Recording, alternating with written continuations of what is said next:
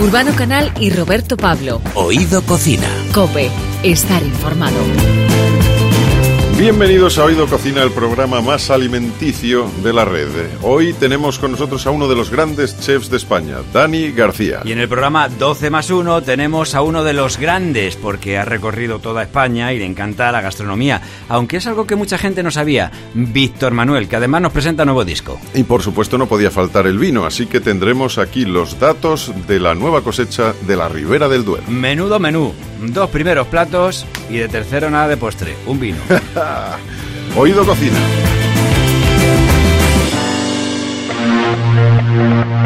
Urbano Canal y Roberto Pablo. Oído Cocina. Cope, estar informado. I did my best to notice when the call came down the line. Up to the platform of surrender. En 1998, cuando contaba con tan solo 23 años, abrió su primer restaurante, El Tragabuches, en Ronda. Solo dos años después consigue ser uno de los chefs más jóvenes en conseguir una estrella Michelin. En 2005 abre Calima, en Marbella, y a los dos años vuelve a conseguir la apreciada estrella, que para 2011 ya son dos. Hoy está celebrando su tercera estrella Michelin, que ya luce junto a sus dos soles Repsol en el restaurante que lleva su nombre. Su visión empresarial le hace ir siempre un paso más allá y extender su marca personal. Su visión de la cocina es siempre creativa, pero con los pies en la tradición gastronómica de su tierra, el sur, y con mucho amor por los platos que le enseñó su madre. Dani García, bienvenido. ¿Qué tal? Muchas gracias. ¿Cómo estás? Muy Eh, bien. Hoy mm, ya lo que diriges es el grupo Dani García, todo un grupo empresarial que incluye el restaurante Dani García, el bistró Vivo, también tu línea de catering y el departamento de investigación culinaria, que no ha sido fácil llegar hasta aquí, desde luego. Aparte de otras muchas cosas, esos tentáculos que se extienden por otras partes del mundo. Yo soy Dani García. Bueno, tú, tú no- eres, Roberto, es, es él. ¿Cómo, ¿Cómo ha sido este camino, Dani, echando la vista un poco atrás? Bueno, bien, ¿no? Difícil, ¿no? La verdad, porque ha sido un, un- un camino de, de sonrisas y lágrimas, ¿no? Porque ha habido Sí. un poco de todo hasta llegar realmente a tener por primera vez mi propio restaurante hace relativamente cuatro años y medio, cinco, ¿no? Claro. Y, y llegar aquí es difícil, la verdad es difícil, ¿no? Yo creo que la gente ve un poco solo la, la cara amable, digamos, ¿no? Del mundo de la cocina, que si sales en un programa de televisión, que si te hacen una entrevista en la radio o sales en prensa, etcétera, etcétera, pero detrás de eso también hay una empresa, ¿no? Y, y- y las empresas pues a veces van eh, bien, van mejor, van peores, etcétera, etcétera. Entonces, la verdad que no, no, no, no ha sido un, un camino un camino fácil, ha sido un camino también de momentos de sinsabores y, y, y, bueno, hasta hoy claro, soy muy feliz y ahora mismo esto es de una cierta atalaya personal, ¿no? Pero, pero bueno, también es cierto que para llegar arriba hay que escalar y hay que, y hay que, hay que trabajar mucho. Hombre, pero, pero que un cocinero diga sin sabores, eso no. Bueno, es la realidad sin sabores. es, la, es la- es la- es la realidad y además entra dentro de nuestro argot, ¿no? Ya, O sea ya, que- ya. Oye, ¿cuándo llega el momento en el que te das cuenta que el camino, eh, o sea, que, que esto de ser chef, que es tan romántico, que es muy bonito, como decías y tal, que bueno, que en cierto modo se, se apaga, ¿no? Eh, que la visión romántica del chef tiene que completarse con algo más. Yo, yo creo que los años 11, 12, ¿sabes? Son, son probablemente el- el- los años donde, donde donde eres consciente de que, de que bueno, que como te digo, sales de empresa, tienes reconocimiento, eh, pues, la gente se hace fotos contigo, te pide autógrafo y tal, pero luego ves que, que, que, que, a, a nivel económico no está, no está remunerado, que lo pasas mal, que empiezan a pasarte cosas complejas ya del mundo de la empresa, que asesoras sitios y no te pagan, que ponen tu nombre y además no, fueron años muy difíciles donde te das cuenta de que tienes que hacer eh, tú tu historia y, y salir de ahí cuanto antes, ¿no? Y es lo que lo que hice en el 14, ¿no? En el 13, ¿no? Ya en el 13, que a pesar de un número que yo odio relativamente, fue, fue un año donde donde probablemente empecé a ver un poco más la luz del, del, del sol y a entender que las cosas eran otra cosa, ¿no? Y que, que, que teníamos que dedicarnos a la creatividad, pero que la creatividad tenía que ser lo más sostenible también posible, ¿no? Porque al final el, el de nada te sirve ser el tío más creativo del mundo si, si en tu cuenta bancaria hay un menos X, ¿no? Claro. o sea, o está en rojo, ¿no? Por lo tanto, eh, eh, al final pues, vas buscando el, el, el camino y lo, y lo encuentra, pero mientras lo busca o no lo busca, hay sin sabores, insisto. Hay Y ¿eh? no, hay momentos difíciles, ¿no? En que te plantean mil millones de cosas, ¿no? Ves, ves que eh, cualquier eh, persona que tiene un restaurante italiano eh, sin más, entre comillas, ¿no? Y, puede ganar mucho más dinero que tú, ¿no? O sea, por lo tanto, al final eh, son muchas horas de reflexión y muchas experiencias eh, negativas las que te llevan un poco a, hacer lo que hago hoy día, ¿no? Y a crear el grupo de Ani García y a ver la, gastronomía de, de, otra manera, a seguir también intentando disfrutar de la alta cocina, pero siendo consciente de que, por ejemplo, a día de hoy, para el grupo de Ani García, la alta cocina representa un 10% de su facturación, o sea que es nada. claro, es algo que, seguro que a la gente le llama la atención, porque pensarán, bueno, pues claro, estos chefs de hoy en día, estos chefs estrella, que a veces pues, sois como rockstars, ¿no? Ahí, en la, hmm. televisión todo el tiempo, eh, pensarán que os, os, estáis forrando, que os lo estáis llevando calentito, y luego a lo mejor no es para tanto. No, yo creo que hay un poco de todo, ¿no? O sea, no, no depende mucho ni de la figura ni de lo bueno que seas. Depende mucho de tu back office, digamos, ¿no? De lo que realmente tengas detrás y de lo que realmente seas capaz de, de, o cómo seas capaz de gestionarlo. O sea, no siempre el tío que mejor cocina es el tío que mejor gestiona, ¿no?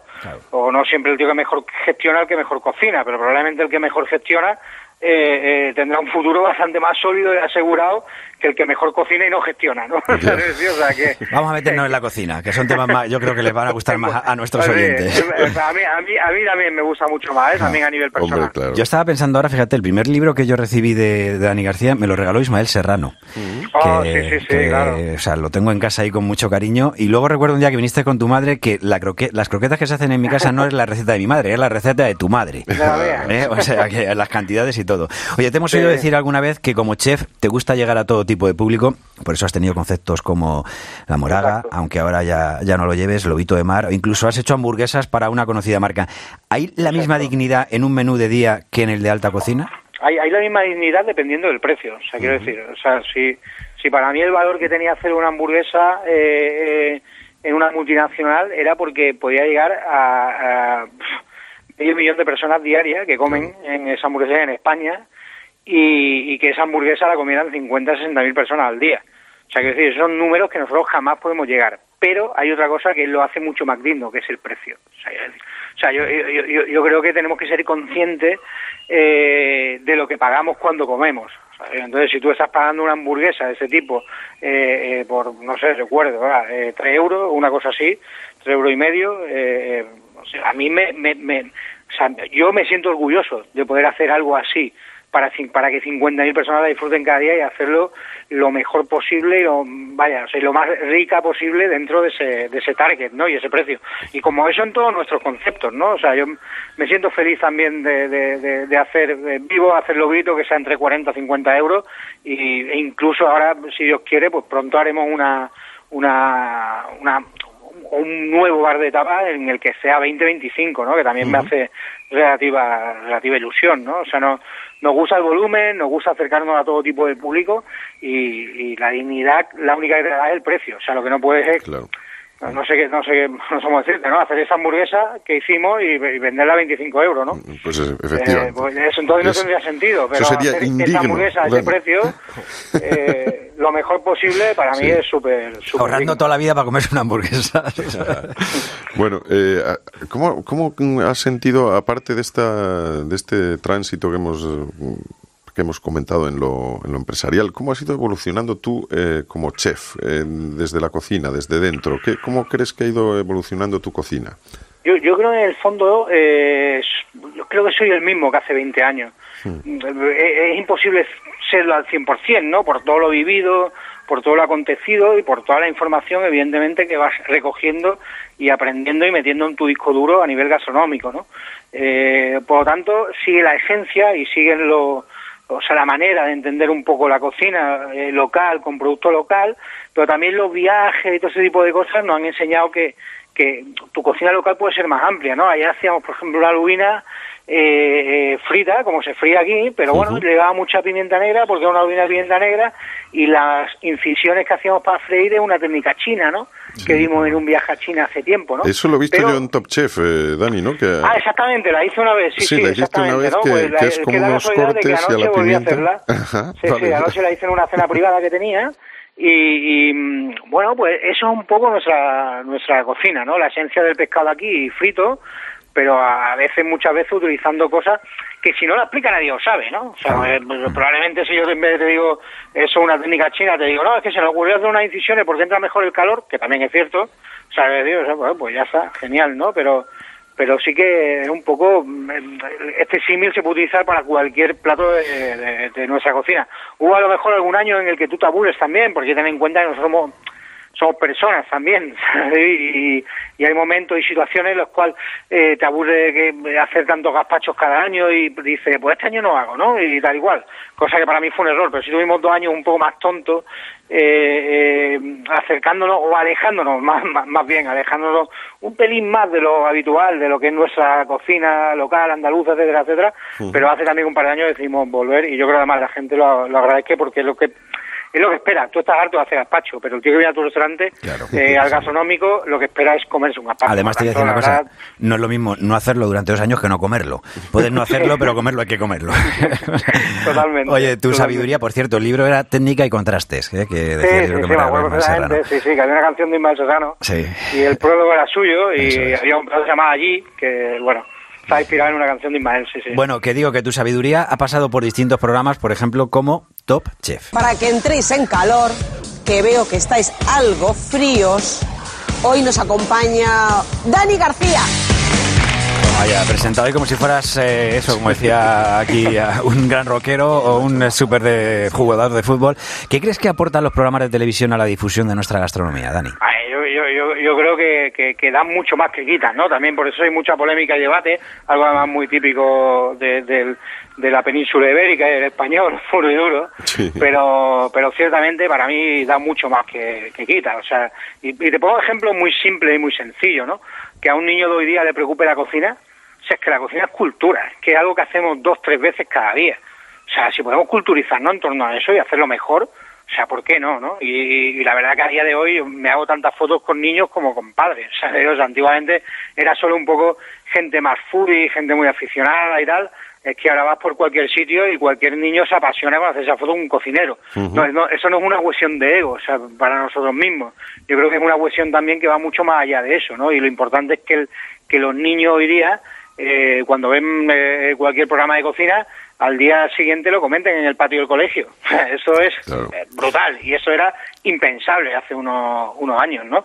Por lo tanto, yo creo que, como te digo, eh, eh, da mucho más que quita. Además, de verdad y de corazón creo, eh, no porque participo en ellos, porque me encanta, si no creyera en ellos no participaría, pero pero sí que creo que en esos programas al final son mucho más cocina que, reality o que lo que tú quieras. Es decir, hay, hay mucha verdad también ¿eh? detrás. Y hacen mucho por la difusión, lo que dices tú. Además, mucho. hablando de, de, infancia, lo esencial es invisible a los ojos. Es una frase del principito que es la base de uno de tus menús. ¿Tú crees que seguimos comiendo con los ojos? Yo, yo, creo que sí. E, ese menú en concreto, que fue, yo creo recordar en el eh, año, en el 14 o el 15, creo que el 15 a lo mejor, eh, es un menú que reivindica precisamente el volver a comer eh, con el corazón, ¿no? El, e intentar volver a, a, lo esencial del mundo de la cocina, que es el sabor. Hay otros cocineros que te dirán que también es la textura, evidentemente, pero también mucho menor proporción, ¿no?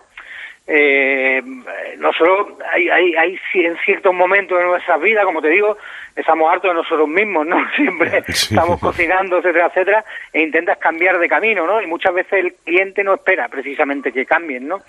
Y yo creo también, igual que nosotros, muchos cocineros de la, de la cocina en eh, alta cocina española, eh, siempre un poco ha intentado hacer eh, una, una parte muy visual y de mucho show, que a nosotros nos gusta también, ¿no? Pero en ese momento también era un momento de rebeldía que queríamos darnos un golpe a la mesa a nosotros mismos, era una autocrítica a nosotros mismos, ¿eh? De decir, o sea, es que lo esencial es invisible a los ojos, ¿no? Como bien decía al principito.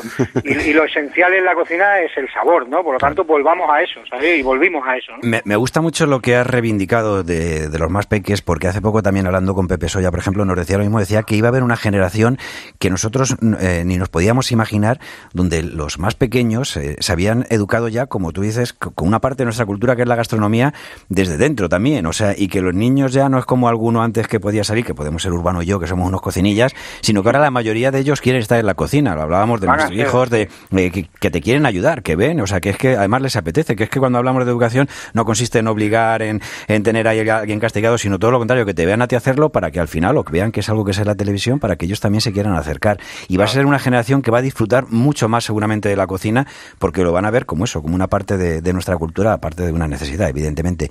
Dani, eh, vamos a irnos hasta, hasta el sur, ¿eh? compartes con Ángel León muchas cosas, pero Sí. sobre todo sois considerados los embajadores de la cocina andaluza en el mundo. Un poco dice Ángel también, ya es una cuestión de, de estar condenado por ser andaluces, pero también es cierto que sale de una manera natural, ¿no? Y casi innata, ¿no? En nosotros, ¿no? Porque al final, eh, lógicamente, es con lo que nos hemos criado y con lo que hemos vivido, ¿no? O sea, yo creo que, o sea, a mí, eh, cuando me hacen una pregunta en ese caso, ¿no? De que, qué importancia le voy a dar, para mí es la normal, ¿no? O sea, pues mucha, probablemente por otro tipo de gente, pero para nosotros, lógicamente, es la, la- la lógica normal y la mínima incluso que le podíamos dar siendo, siendo andaluces, ¿no? Bueno, Yo aquí, la verdad... aquí habláis de la importancia que le dais a los vinos de Jerez, pero ¿qué más compartís, Ángel León y tú? Bueno, yo creo que, que- que pasión y, y ganas por llevar a Andalucía por el mundo, ¿no? Eh, eh, pero como bien digo ahí, lo sigo diciendo, es una cuestión innata, ¿no? Eso no es una cuestión que tú digas, voy a forzar de que soy andaluz y quiero hacer eso, ¿no?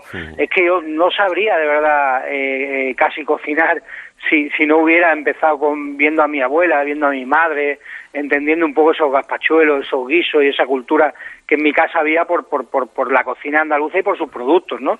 Pero que a ellos también les salía de una manera innata, ¿no? Cuando mi padre iba al mercado a comprar cañadillas, huevas de jibia, eh, eh, o sea, íbamos porque era lo que allí había y lo que usaba, ¿no? O- bueno, y entonces la verdad que en ese en ese sentido sale de una manera innata y compartimos, yo creo que, que, que, que prácticamente lo, lo, lo mismo, ¿no? O sea, nos parecemos muchísimo, ¿no? El, el- eh, nosotros mucho más globales, empezamos mucho antes probablemente, o sea, llevamos muchos más, más años, pero el trabajo que él ha hecho sobre, sobre el mar, el inciso que, que, que hace sobre eso y lo que está descubriendo y haciendo, la verdad que es de otro, es de otro planeta, ¿no? O sea, sin dejar de vista eh, su Andalucía, ¿no? Que al final porque él, él- él cocina su mar, no cocina otros mares, ¿no? Realmente cocina cocina su mar y a pesar de que él es Atlántico y yo Mediterráneo, Claro, eh, sí. lo que compartimos sobre todo un poco es andalucismo, ¿no? Y esas ganas de, de llevar nuestra tierra y nuestra cultura por todos lados. Pero eso es lo bueno, que tenemos esa, esa variedad de, de mares, de costas, esa amplitud que tenemos en la,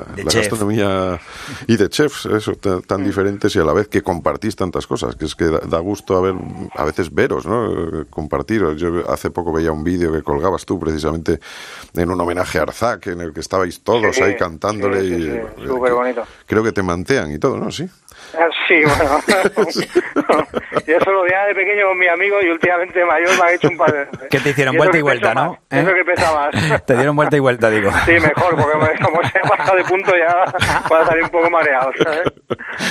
Bueno, Dani, Dani García, estamos hablando con el chef Dani García. ¿Qué, qué te gustaría a ti hacer de aquí a 10 años? ¿Lo has planteado alguna vez? ¿Te lo has planteado? Yo, yo, a ver, sí que, sí tengo claro que quiero rebajar la intensidad de trabajo, ¿no? O sea, llevo de los 17, eso lo hablo con mi familia en muchas ocasiones, con, con mi hija, que me da pena porque probablemente cuando pueda hacerla, cuando, o cuando pueda llegar a hacer lo que te digo y plantearme un poco a bajar el nivel de trabajo, incluso retirarme relativamente pronto, ¿no? No, no, no, no, no me veo un Garzac, ¿no? No me veo eh, con muchísimos años en un restaurante y en una cocina, ¿no? Yo, la verdad que, que lo he dado todo durante muchos años y que, que espero que en, en, en X años, puede ser 10, eh, pueda, pueda realmente eh, disfrutar también un poco de la vida y, y pasear por el paseo marítimo y por lo menos no tener un poco esa, esa sensación diaria, ¿no? De, de, de estrés y de no poder hacer muchas veces las cosas que quieres hacer, ¿no?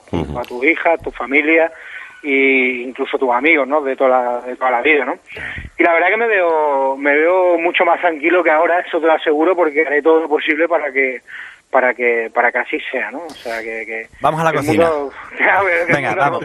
Un, un bocata. 100%. Dinos un bocata que te guste. Un bocata que me guste, hostia, hay muchos bocatas, a mí me encanta el campero. O sea, no sé si conocéis el campero malagueño, es un tipo de bocadillo que se come en todos los universitarios Ajá. eh, y que yo me lo comía cuando vivía con mis amigos también. O sea, yo estudiaba en la escuela de hostelería, ellos en la universidad, y a mí me encantaba el, el campero de pollo asado. ¿Y cómo es? Era O sea, brutal. ¿cómo pues es? un pollo asado con mayonesa, tomate, lechuga, metían un pan Ah, que es un bueno. medio tipo mollete, enorme, redondo, redondo y tostadito, y es brutal, de verdad. O sea, esto sí que es alta cocina, de verdad. Totalmente. ¿Y una tapa que no falte cuando haces así una ronda de bares? A mí me encanta la gamba al ajillo. La gamba al O ajillo. sea, no sé si podemos llamarla tapa o no, pero sí, Hombre, yo creo que sí es algo sí, que sí. se puede tapear. Sí, sí. O sea, la, la, la gamba al ajillo es algo que comería cada día. ¿Qué, qué significa para ti oído cocina? Bueno, cuando mandan, ¿no? Yo, creo- yo creo que significa, eh, a lo mejor te podría decir eh, poder, pero no, sobre todo respeto. O sea, yo creo que respeto. Respeto, esa es buena, esa es buena. Sí. señor. Pues Dani García, que ha sido todo un placer compartir este, este momento de vida y este momento de, de placer para los sentidos, que es siempre hablar sobre gastronomía. Dani García, un placer. Un abrazo, charlar muchísimas gracias. Un abrazo un fuerte. abrazo a vosotros, muchas gracias. Hasta luego.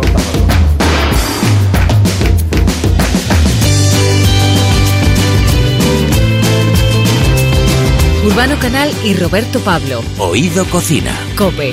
Estar informado.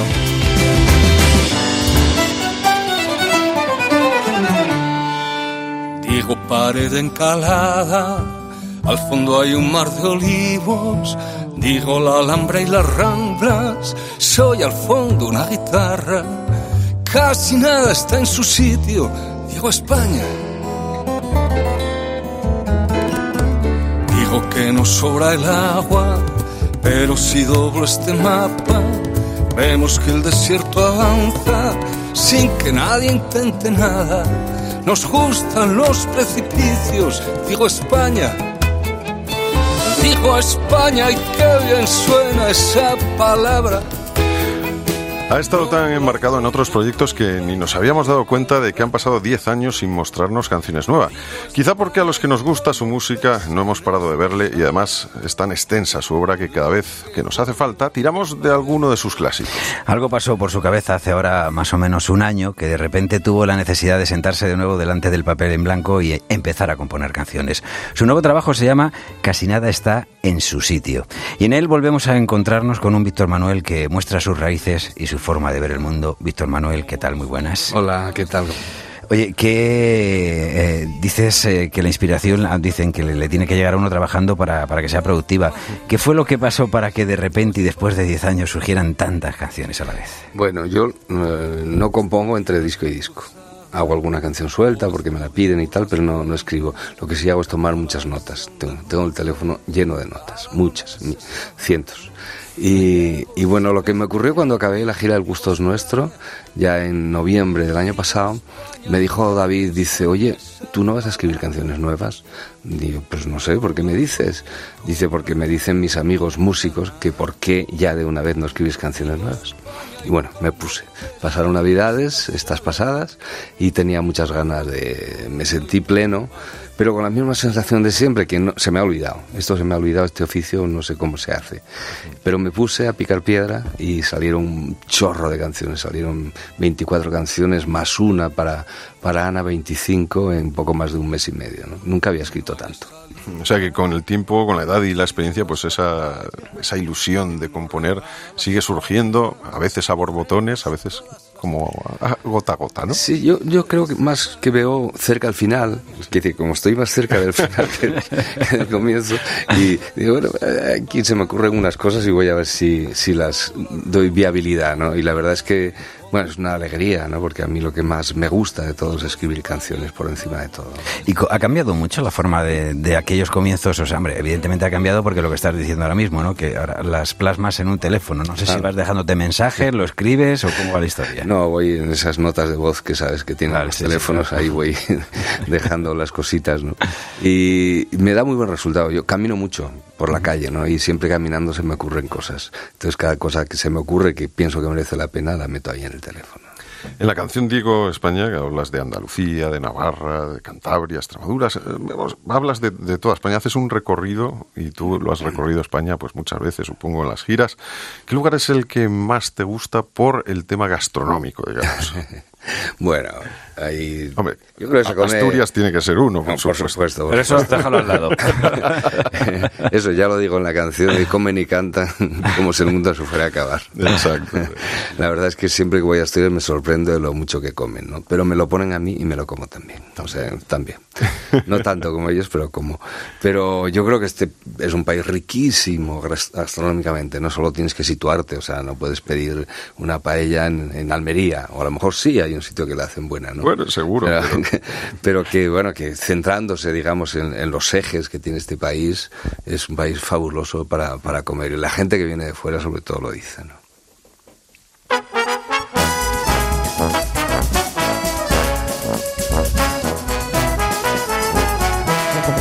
Se lo dije ayer que no saliera hoy, que mañana era la noche de San Juan. Pero no hizo caso y al abrir la puerta le vi coger las llaves del portal. Que no vuelva tarde, que no beba mucho. Ya sabes que el alcohol le sienta mal. A saber qué bares, a saber qué horas. Tendré el gusto de oírle regresar.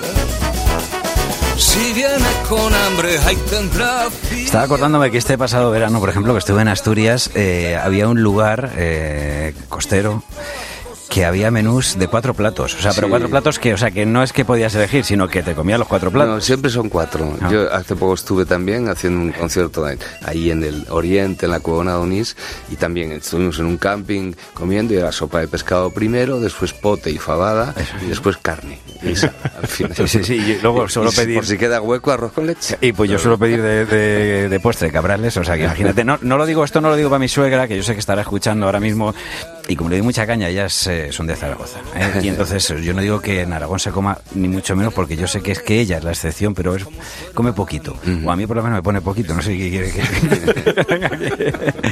Oye, eh, esta canción, fíjate, me, me trae ciertos aromas de algunos de tus clásicos, por, eh, que es muy descriptiva, ¿no? Sí. De- de- ah, fíjate, hasta, y esto que está desanimada y tiene, pero me iba hasta la madre, o sea, Sí. me, me venía ahí.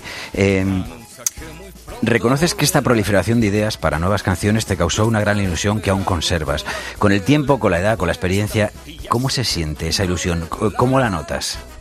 Pues me noto, yo cuando me noto cargado, eh, necesito expresar en canciones cosas, situaciones que ve uno a diario en la calle, que me pasan a mí también, ¿no? A veces noticias de periódicos aisladas, ¿no? Que te impactan, ¿no? Y a mí me resulta muy fácil cargarme, de ira y de alegría, de las dos cosas, ¿no? Me es fácil cargarse de ira o de escepticismo y además salen mejores canciones, ¿no? Pero a veces salen canciones también, pues como esta, ¿no? Muy desenfadada, muy descontraída. ¿no? Y que habla de los bares, además. De los bares. sí. por supuesto. En, eh, en las giras, cuando estás por ahí, eh, ¿qué es lo que te gusta? ¿Ir a, a un sitio donde pongan el plato típico de, de la zona? O, bueno, o, a veces se come donde se puede. Eh, Trato de no comer donde se pueda, ¿no? Porque Ajá. ahí si no patinas muchísimo. Claro. Trato de ir con agenda ya y si puedo con una reserva maja. El otro día tenía que ir a hacer una cosa nada más por la tarde a, a Santiago, a acompañar a un amigo, ¿no? Pero ya había reservado dos meses antes en el mercado de, de Santiago, ¿no? Que hay un punto para comer maravilloso, ¿no? Sí. Y, y siempre trato de, de orientarme, ¿no? Porque es ¿Cuál es tu plato preferido? me gusta todo. Soy, la verdad es que soy eh, un tragas. Me han- dicho que eres- Eso es muy terrible. Que eres muy cocinillas, además me han dicho. Sí, sí, sí, cocino. Y además os diré, estoy acabando un libro de cocina ahora mismo. Eh, O sea, que dentro de poco vuelves. Sí, en- supongo que en marzo, abril, por ahí se, se editará. No es un libro de cocina, pues no soy cocinero, ¿no? Pero sí es un libro de memoria mm, de cocina, ¿no? De, de las comidas que uno comía desde que era pequeño hasta cómo aprendió a comer también, porque yo era un pésimo comedor, ¿no? Y, y al final me fui orientando y ahora pues sé elegir y sé, sé hacer cosas, sé cocinar. Es que me han dicho que, o sea, que te levantas por la mañana y que vas al mercado. Me lo ha dicho un compañero de, de profesión, ¿eh? de otra casa, pero y que tú me decían, o sea, que es que, o sea, se va al mercado a mirar el producto, compra y luego lo guisa, o sea. No, siempre el mercado voy yo.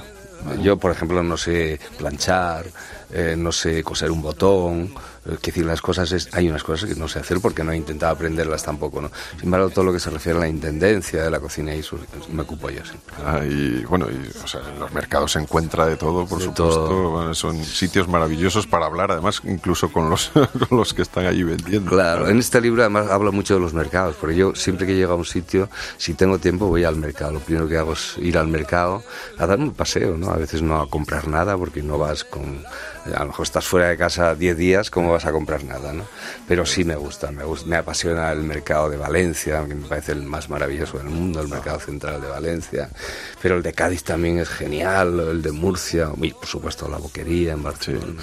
Hay, hay variedad absoluta. Dices en el título de tu disco que casi nada está en su sitio. ¿Qué sí está en su sitio? ¿Podemos eh, estar seguros? ¿Hay algo? Sí, yo creo que sí, lo físico está en su sitio. El naranjo de Bulnes, por ejemplo, está, ¿no? el mulacén, el Sierra Nevada, eso está en su sitio. Pero que a veces hay menos nieve, ¿eh? En Pero eso sí, hoy además da- daban la alarma ya. Sí. Es curioso cómo nos hurtan noticias que nos afectan, ¿no? Porque por lo visto lleva menguando la nieve y subiendo la temperatura ya varios años en el Pirineo y lo hemos sabido hoy justamente, ¿no? Alguien enchufa ahí dinero para que no lo sepamos, evidentemente, ¿no?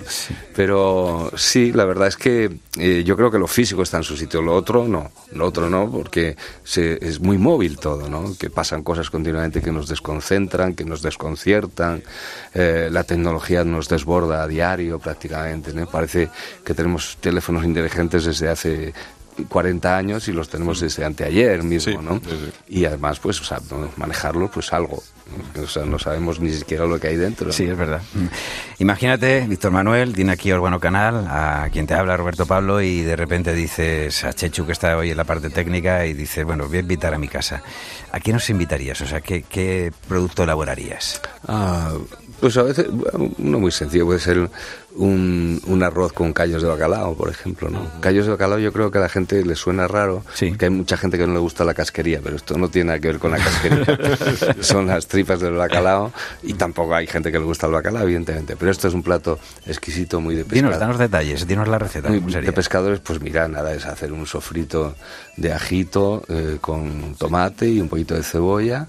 Eh, después ahí fríes los callos, partidos muy chiquititos y muy limpios, pues no, no tienen nada sucio el callo de bacalao. Y después echas, el echas un fumet bueno de pescado, eh, haces el arroz y después le das un golpe al final de romesco, que es una salsa catalana que se usa mucho en ese plato y es un plato exquisito. Facilísimo además. Fácil de hacer, fácil de hacer, sí señor, pero hay que darle su toque, como a todo. ¿Eres maniático en la cocina? ¿Hay algo que no soportes o que te saque un poco de quicio en la cocina o, o incluso en la mesa, que también todos tenemos nuestras... No, en general no. Yo lo único que no como es tomate crudo. Pero debe ser algún trauma de la infancia, ¿no? Porque sí lo como cocinado, o en gazpacho, o en salmorejo, pero crudo no lo puedo soportar. Hay una textura que le pasa a mucha gente, gente que le pasa con la cebolla, con... Sí, sí. eh, un día me enteré que Ferran Adrià odia el, pimen- el pimiento, ¿no? O sea, no puede soportar el pimiento. Arzac nos dijo que el pulpo, ¿verdad? O sea, es una El cosa que no puede. fíjate, fíjate Arzac, qué error. Que le recordaba al Kraken, Kraken, ese por la de película esta, 20.000 leguas de viaje submarino, sí. Vale, estamos comiendo, bueno, has hecho esta comida que nos parece, además has dejado el arroz en su punto, que te conocemos en eso. ¿Qué canción? La- ¿Con qué canción la condimentamos esta comida? Yo me quedo con Vaya Regalo. Vaya regalo. ¿eh? O sea, Sí. Porque es todo un regalazo. ¿no? Hay días que nacen muertos y se envenena hasta el aire. Y hay días que traen el cielo como prendido el talle. Y salen los corazones a emborracharse de amores y por besar unos labios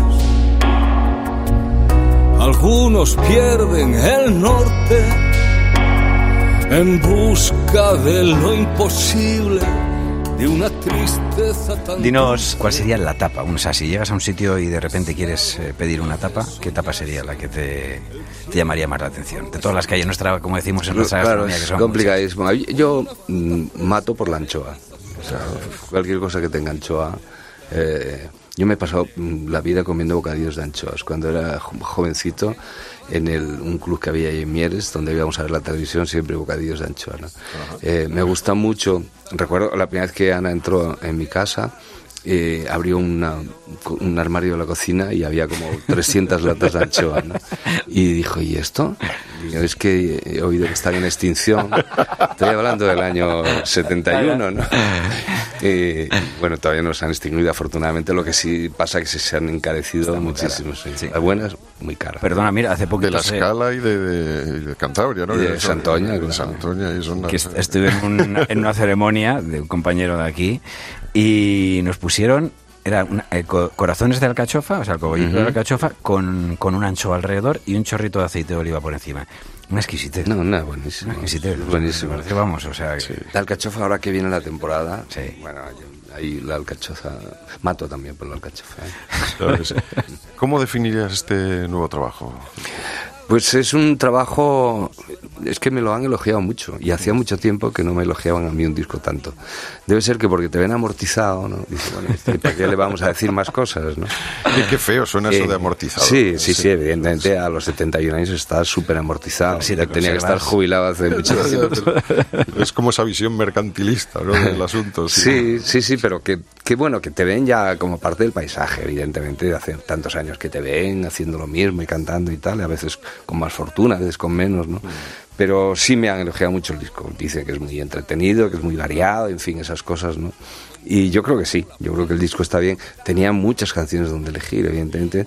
Tengo el disco este hecho, pero tengo para casi otro, ¿no? Cuando quiera hacerlo también.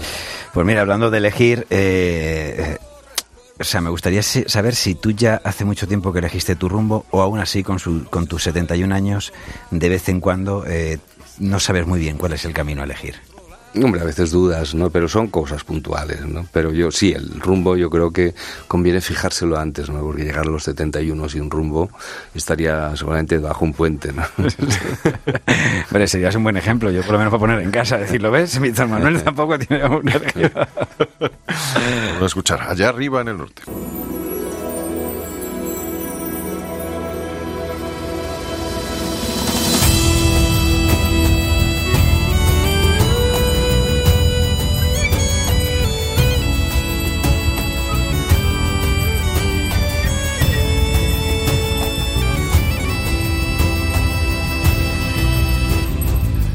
Cuenta el río que fue manantial, ¿dónde crees que voy a ir a parar? El bosque le habla a quien quiere entrar y en la niebla pareces flotar. Pregunta al ciervo que sale a pastar y no sabe por dónde empezar. Ayer el oso se encontró un panal, con sus crías lo festejará. Allá arriba al norte entre el monte y el mar, encontré un paraíso natural. Allá arriba al norte que te puedo contar. Hoy nos acompaña Víctor Manuel, eh, casi nada está en su sitio, es un nuevo trabajo, pero estamos viendo que dentro de, por ejemplo, eh, de lo que es eh, el guiso de este álbum, está todo muy bien colocado, está al dente, eh, no se ha pasado nada, no hay ninguna quemada, o sea, las canciones están en su punto, que eso eh, tiene una laboriosidad. Y ya estamos también conociendo que, que, eh, bueno, por lo menos sabemos que va a haber otro próximo, porque las canciones también están ya ahí, metidas en Sí. el horno, pero con el horno flojito. ¿no? Sí, prácticamente, bueno, tengo, sí, por lo menos el 70% del próximo disco ya lo tengo escrito. Vamos a tu tierra, de todo lo que te ofrece Asturias, paraíso natural. Si tuvieras que elegir un producto, que tiene que ser difícil, ¿eh? La pregunta difícil, es, eh, sí. ¿cuál piensas que sería el más representativo? Yo creo que la buena fava, la fava que es tan difícil de encontrar hoy día, ¿no? Pero la buena fava, la auténtica, ese es el producto yo creo más característico de esto. Y es carita de cuando la encuentras, pero merece la Claro. pena porque eso queda. Lo bueno es caro. Ayer hice una fabada buenísima. Sí. ¿Con qué? ¿Pavada? O sea, con, pues, Sí. con pango. Eh, sí, con, con pango y de fava fresca, ¿no? Que no siempre se encuentra, tienes que pillarla justo en el momento, congelarla. Ahora es buen tiempo, o sea, ahora sería. No, ahora ya sería está seca. Ya está Está seca, seca, ¿no? sí. Vale. De los productos del mar, ¿con cuál te quedas de esa costa cantábrica? Yo creo que el más, más de todos el percebe, ¿no? El, el más marinero, el que más, el que te metes el mar en la boca, ¿no? Sí.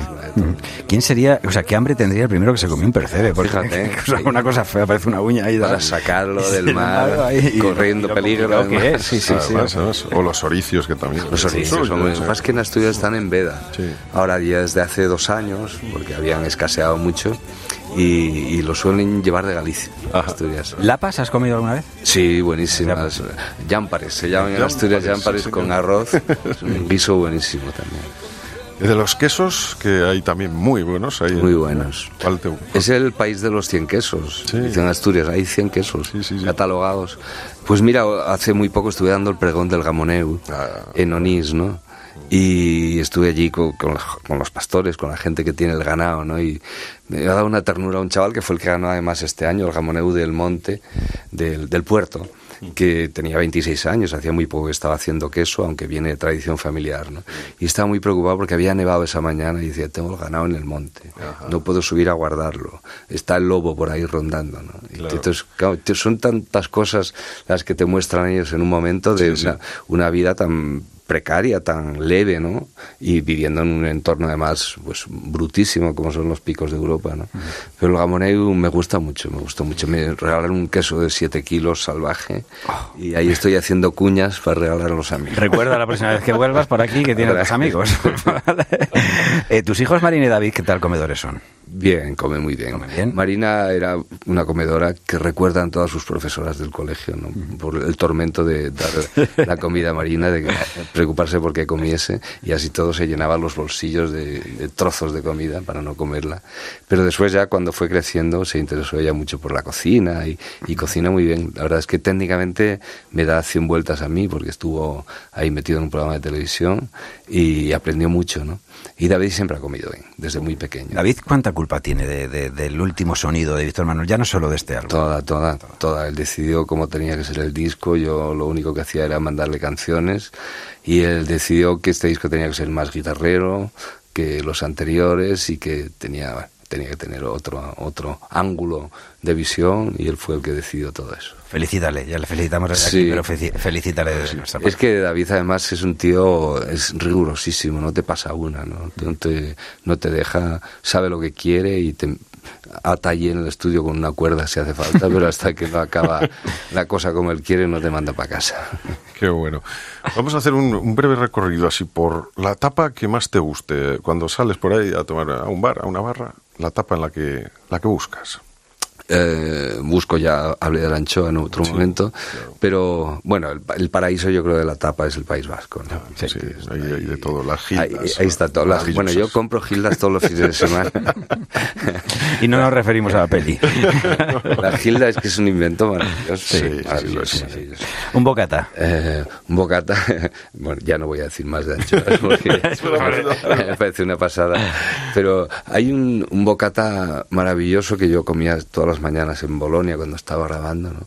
que es un, un pan que tienen allí, eh, que es la piadina.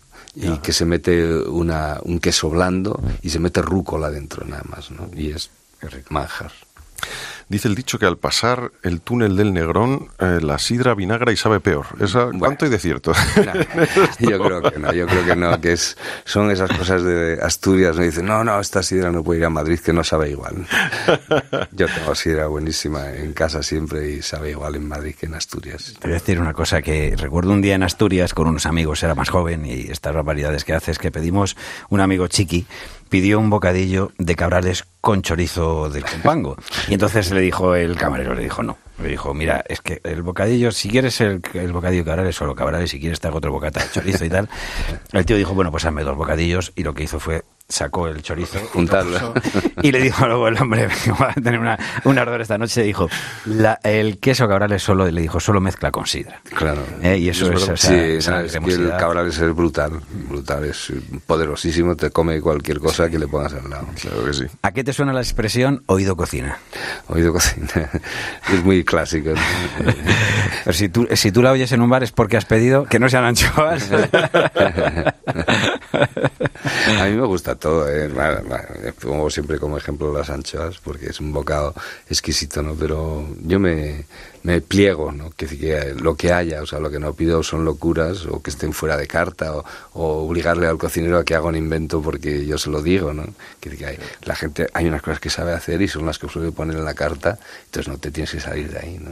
Y que cada cosa tiene su tiempo, porque hablábamos de eso, de, que, de esas mezclas raras, y luego es que hay gente que viene de fuera de Asturias y viene a pedir para cenar una fabada, y lo lógico es que el camarero le mire como si estuviera loco. Y dice, Está loco, ¿está usted seguro? En Navidad, ¿algo especial que soléis hacer? En Navidad siempre hago un extra y, y compro angulas, pero las compro mucho antes. Las compro ahora que empieza, ya se levanta la veda, las compro ahora que valen justo la mitad que en Navidad. Las congelas y saben exactamente igual. ¿Asado? Asado, sí, normalmente hay pelea en casa siempre, porque eh, Marina es más de cordero y el resto de la familia de pularda. Entonces a veces le hago cordero para ella y pularda para todos los demás. En mi casa había esa discusión, era entre cordero y cochinillo, y al final se hacen las dos cosas y comemos cordero y cochinillo. Esos días que, que se- es a reventar. Y tratándose de Asturias, si hay, si hay un pitu de calella, también Bueno, se fíjate.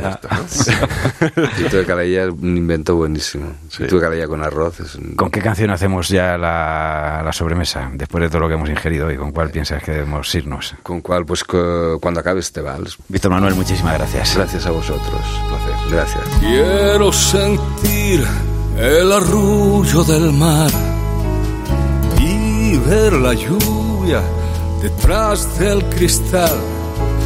Quiero creer que la felicidad viene a ciegas y a ciegas se va. Quiero ser luz y poder alumbrar. Quiero ser hermano y poder ayudar. Quiero ser aire para respirar y dar voz al que nadie le da.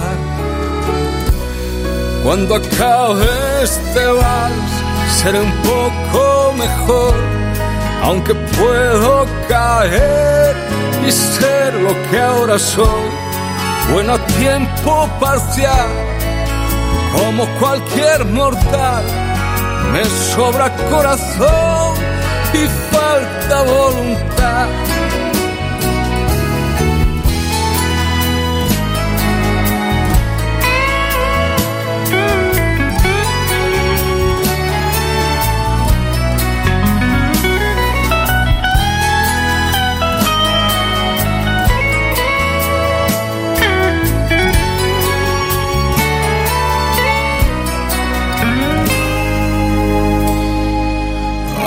Quien pudiera aprender a volar. Hay quien supiera saber esperar. Hay quien consigue calmar la ansiedad solo viendo la vida pasar. No cuesta nada soñar por soñar reinventarse o volverlo a intentar. Como cada año que va a comenzar prometemos de nuevo cambiar. Cuando acabe este vals seré un poco mejor aunque puedo caer y ser lo que ahora soy bueno tiempo parcial, como cualquier mortal, me sobra corazón y falta voluntad cuando acabe este vals.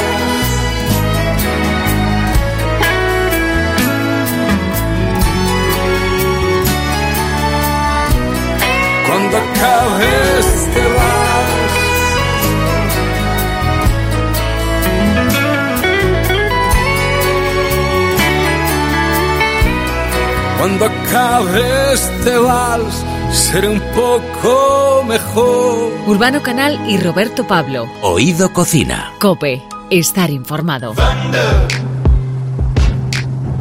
Kids were laughing in my classes while I was scheming.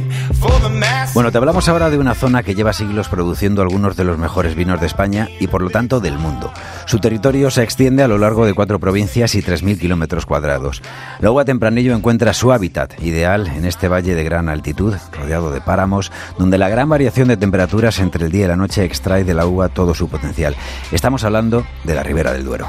Reconocida en el mundo entero como una de las principales zonas de producción de grandes vinos, no es hasta 1982 cuando nace la denominación de origen. A partir de entonces se van consolidando algunas de sus grandes bodegas y vinos de prestigio. Hoy a nadie le resultan desconocidos nombres como Vega Sicilia, Pesquera, Torre Milanos o Heredad de Peñalosa. La cosecha de este año ha sido de las más largas desde el 17 de septiembre hasta la última semana de octubre, pero ¿Habrá sido buena? Que esta es la pregunta que todos nos hacemos. Pues lo vamos a preguntar a los que saben de esto. Tenemos con nosotros hoy a Enrique Pascual, presidente del Consejo Regulador de la Denominación de Origen de Ribera del Duero. Bienvenido, Enrique. Muy bien, muchas gracias. Eh, Miguel Sanz, director general de la Denominación de Origen. Hola, ¿qué tal? Y Agustín Alonso, director técnico de la Denominación de Origen de Ribera del Duero, también está con nosotros. Bien hallados, muchas gracias. Bueno, podemos adelantar que ha sido una buena cosecha, pero vosotros sois los que tenéis los datos. ¿Cuántos kilos se han recogido este año? Bueno, pues los kilos están ahí, son 125 millones de kilos de uva. Estamos hablando de la segunda cosecha mayor en la historia de la denominación de origen, dado que en el 16 fueron 133. Y sobre todo, sobre todo más que los kilos, que, que sí que importan, pero en Ribera del Duero sobre todo importa la calidad. ¿no? Un año de una gran calidad, una sanidad de la uva increíble y bueno, es el resultado de unos grandes vinos que tenemos ahí. Van a estar sobre la mesa sin tardar nada ya. ¿Y esta cosecha cuándo vamos a empezar a disfrutarla? Pues ya, en breve. Yo creo que ya los tintos jóvenes y rosados, que son de, de un gran aprecio por la gente, estarán en el mercado ya en muy pocos, en muy pocos días. Ya. Digo porque llega la Navidad, para Navidad vamos a poder ya consumir. Sí, sí, seguro que sí, seguro que hay vinos ya del 18 en el mercado con perfectamente para tomar y muy bien. ¿Qué factores son los que influyen ¿no? a la hora de, de obtener esta cantidad? ¿Cuáles son, Agustín? Yo creo que el factor fundamental que afecta a Ribera del Duero es que bueno, pues que la gente tiene una concienciación muy clara en torno a que no es una zona en la que se pueda producir eh, cantidad. Entonces la apuesta es constante por la, por la calidad. Y eso justamente junto con unas condiciones naturales únicas y tener una de las últimas maduraciones de, de Europa en vinos tintos y tener un ciclo muy corto y muy extremo, eh, pues al final da unas características particulares, peculiares, deslocalizables y que se basan fundamentalmente en la calidad. No voy a intentar adelantarme mucho, ¿no? Porque ahora estamos hablando y vamos a disfrutar de, de la que es la, la, cosecha que es presente, ¿no? Pero, por ejemplo, todas estas lluvias que estamos recibiendo, ¿esto va a afectar para la próxima? En principio sí, hay que tener en cuenta que la vid en general y en la zona de Ribera del Duero, que es una zona poco productiva para buscar calidad, se cultiva fundamentalmente en secano. Este cultivo en secano significa que necesitas una reserva de agua y al final nuestros suelos están actuando como colchón, como reservorio de agua para, para la próxima cosecha. O sea que la próxima cosecha se prevé buena también, ¿no? todavía... Vas a adelantar mucho. Yo, yo, diría, yo, diría, que todavía tiene que pasar muchas noches a, a, Vamos a hablar entonces del actual. ¿Cuál, ¿Cuáles serían las características del vino que vamos a obtener de esta cosecha? Pues lo cierto es que estamos muy contentos. Nos ha respetado mucho el mes de octubre, que no es fácil en una zona tan, tan brusca de temperaturas como Ribera del Duero. Y al final nos hemos encontrado con unos vinos que tienen un color apabullante, la verdad es que es un color potente y precioso. Una nariz que recuerda sobre todo aromas muy frutales y muy, muy agradables con tonos de mineralidad y una boca muy equilibrada con buena acidez y con un tanino medio que les da un puntito más atlántico. Parecen riberas más de los que teníamos en los años 90 y menos de, de los de, como diría algún ecologista, poscambio climático. bueno, está, está, muy bien. Sí. Enrique, eh, Enrique Pascual, presidente del Consejo Regulador de la Denominación de Origen, eh, ¿qué supone para ti, por ejemplo, eh, sabiendo que este año además eh, pues eres la máxima autoridad en este caso, ¿no? Pues eh, ha sido una buena cosecha, eh, los vinos seguramente en cuanto estén en el mercado se van a vender bien, somos un país que cada vez además de siempre, ¿no? Se acepta muy bien el vino, pero cada vez yo creo que hay, no quiero decir moda, ¿eh? pero sí que hay más consumo, ¿no? Y además de forma eh, considerable moderada, como se debe eh, de tomar las bebidas alcohólicas. ¿Qué supone para ti de repente cuando te dicen, oye, no sé si te tienes, recibes una llamada del resto de y te dicen que este año nos salimos? Hombre, pues que tranquilidad, satisfacción, ¿no? Una satisfacción muy grande porque lógicamente necesitamos, además, necesitamos una cosecha así ya que veníamos pues de una que, que, que- había sido no de calidad, de calidad buena, pero de cantidad muy corta, ¿no? Entonces la Ribera del Duero necesitaba estar ahí otra vez y va a estar encima porque la preocupación que teníamos, como hemos comentado anteriormente, es que hubiera mucha uva, pero que no diera la talla, ¿no? Entonces es una preocupación permanente que tenemos los viticultores y bodegas de Ribera del Duero con la que convivimos, o sea, es nuestro, nuestra gran inquietud. ¿Qué va a salir este año? Pues bueno, pues encima ha salido, como digo, una cantidad importante y encima con una calidad, como ha dicho el director técnico, francamente muy buena, pues motivo de satisfacción enorme y tranquilidad, ¿no? De- Al consumidor no se le puede engañar, ¿no? O sea, me refiero que no vale decir un año, "Ah, este año nos ha, ha sido buenísima y tal, y luego cuando llega lo echas en la copa, lo para, dices, no. No, eh, lo, lo bueno que tenemos en todo esto es que lo que decimos luego lo cumplimos. Es decir, eh, aquí no se puede decir, al consumidor se le engaña una vez, dos no. Y yo creo que al final ese es el gran éxito de Ribera Duero, ¿no? Que la calidad la ha tenido en su ADN permanentemente, ¿no? Es decir, yo digo que lo tenemos interiorizado, es decir, la calidad es nuestro futuro, no tenemos otra opción. La cantidad por kilos por, por hectárea no nos interesan y tenemos que ir el otro camino que yo creo que lo hemos marcado muy bien y vamos a seguir en él. Bueno, una pregunta para Miguel Sanz, eh, director general, que, que- que- ¿cuál sería la característica principal a la hora de vender un vino de Ribera del Duero en lo que se puede destacar? ¿no? ¿En qué, qué es lo que diferencia Ribera del Duero de otros vinos españoles? Que bueno, sabemos que eh, la, la proliferación de denominaciones de origen es, es brutal ahora mismo en España. ¿no? Yo diría que junto con la calidad, que es una calidad percibida, yo diría que es la consistencia de los vinos. Es decir, los vinos son buenos año tras año. Un consumidor que eh, haya consumido los vinos de 2014, 2015, 2016 va a encontrar esa consistencia. Por tanto, cuando compra un Ribera del Duero, sabe lo que va a encontrar cuando lo abra en casa. Y eso es una garantía para el propio consumidor y luego que somos capaces de ofrecer para cada franja de precios la mayor calidad. Es decir, habrá consumidores que no quieren gastarse más de 10 euros en un vino tinto. El Rivera Y tienen grandes vinos. Efectivamente. Pero luego el que quiera gastarse hasta 20, hasta 30, hasta 60, se va a encontrar un Rivera del Duero. Y más quien pueda. Lo que pasa es que estamos hablando que ha habido, o sea, en este, podemos decir, en el 10 2018 confluye cantidad y calidad. ¿Eso va a significar que el precio pueda a lo mejor disminuir un poquito? De los grandes vinos, de los que 60 se bajen a lo mejor a 50, de los de 40, 30 y estas cosas. El precio lo pone siempre al final el mercado, es decir, es el consumidor el que decide si un producto merece la pena el precio o no. Es verdad que esta cosecha lo que nos va a permitir es darnos aire porque el año pasado con 55 millones de kilos, es decir, una caída del 60%, en las bodegas lo pasaron mal. Y, y hubo poco vino en el mercado. Ahora se vamos a recuperar las posiciones que teníamos. Entonces, los, vi- tanto los bodegueros como viticultores van a poder respirar. Me gustaría puntualizar Sí. en cuanto a lo caro o no caro. Yo siempre digo, me gusta decir, ¿no? Y además porque es verdad. Ribera de Duero no es más caro, vale más. Vale más. ¿Por qué? Porque realmente hay suficientemente un trabajo muy importante detrás que hay que, de alguna forma, cargarle a los costes de producción. Y Ribera del de alguna forma u otra, es vale más, no es más caro. Yo creo que eso es importante.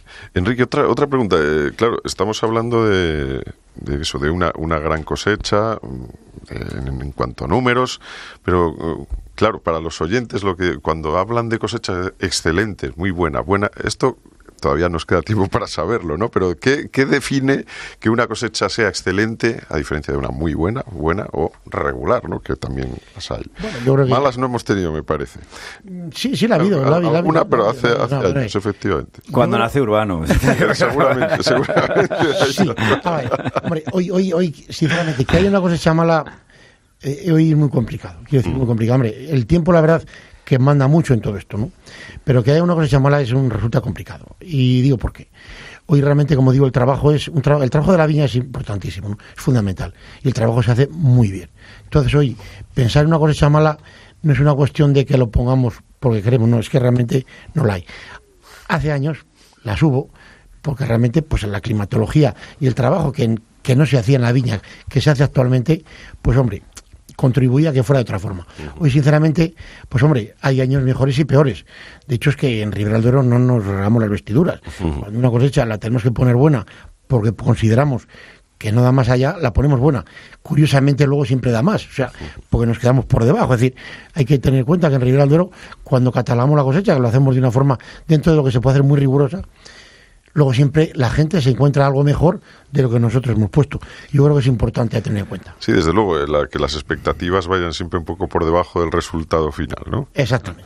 Agustín, ¿en qué proceso estamos ahora mismo? Estaba hablando Enrique de pues eh, la laboriosidad ¿no? que, que tiene la viña. ¿En qué proceso estaríamos ahora mismo después de ya haber hecho, se ha recogido la uva?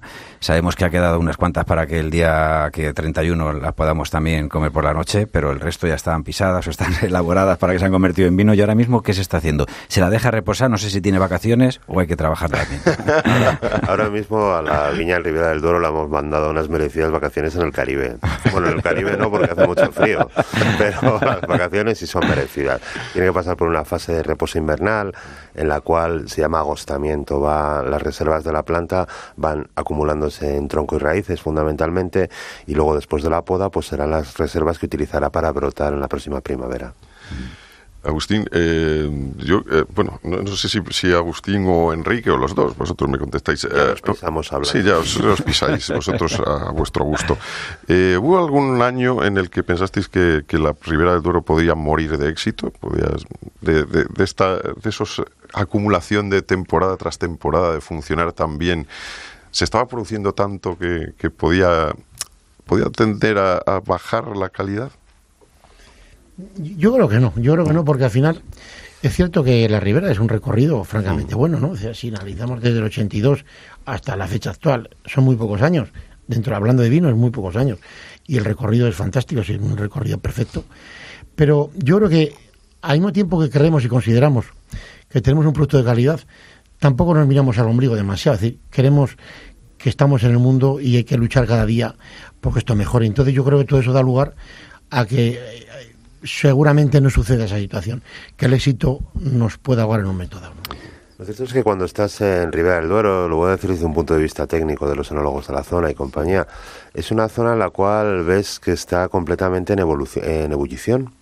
De hecho, se intentan atraer a Ribera del Duero, es una cosa muy curiosa, porque se intentan atraer y estudiar, investigar las últimas tecnologías que se desarrollan en cualquier sitio del mundo, desde California hasta Brisbane, da igual donde, donde vayas, pero es curioso porque en Ribera se utilizan para intentar mantener lo que tienes puro tú a impureza, para intentar mantener la tradición, pero haciéndolo de una forma mejor. Eso en realidad es una apuesta muy importante por la, por la calidad nuevamente y por intentar que el consumidor al final tenga un producto especial para en muchos casos con un Ribera una ocasión especial. Pues eh, especial ha sido esta charla. Yo lo que sí que os pediría, yo sé que un buen vino lo decimos, igual que una buena canción no tiene ni tiempo, ni época, ni edad, ni, o sea, y puede sonar en cualquier momento. Un buen vino también se puede tomar en cualquier momento y no necesita, siempre pensamos, ¿y con qué lo acompañarías? Pero yo sí os voy a pedir hoy que si vais a abrir un Ribera del Duero, cada uno el que más os apetezca, por ejemplo, estamos ya, digo, pensando un poco las Navidades, eh, ¿con qué lo acompañaríais? ¿Os ponéis la copita, no sé, por la tarde, al mediodía?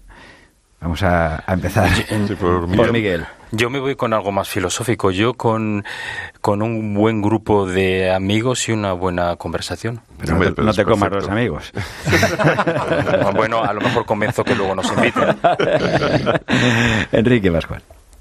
Pues hombre, yo la verdad que con qué lo maridaría. Yo, yo, yo particularmente no, no, no participo del maridaje dentro del mundo del vino, ¿no? Eh, cualquier vino que sea bueno está bueno con cualquier comida, ¿no? que sea buena también. Es decir, al final, cuando todo es bueno, encaja perfectamente. Te lo han puesto difícil, Agustín. Uno con los amigos, el otro os han dejado ahí todos, ¿sabes? Filosofía. A ver, ahora tú. Eh, no sé, con unas elecciones, no. no. En realidad yo creo que lo importante es lo, es lo que ha dicho, es un poco el conjunto de lo que han dicho ambos. Yo creo que un vino es eh, un producto hedónico, pero sobre todo es un producto para el disfrute. Y desde este punto de vista, al final lo importante con un vino es, un, es compartirlo. No hay nadie que le guste el vino que no sea generoso para compartirlo. Y creo que la mejor forma de maridar un vino al final no es tan importante ni el plato que te vas a comer ni el vino que te vas a beber. Lo importante es la relación, el poder mirar a los ojos de la persona que tienes enfrente y que eso ayude a disfrutarlo. Pues vamos a, vamos a ponerlo en práctica. Sí, vamos a ello. Yo creo que podemos ir a tomar unos vinos ahora mismo. Muchísimas gracias, Enrique Pascual, presidente del Consejo Regulador. Miguel Sanz, director general. Muchas gracias. Agustín Alonso, director técnico. Muchas gracias por vuestro interés. Muchas gracias.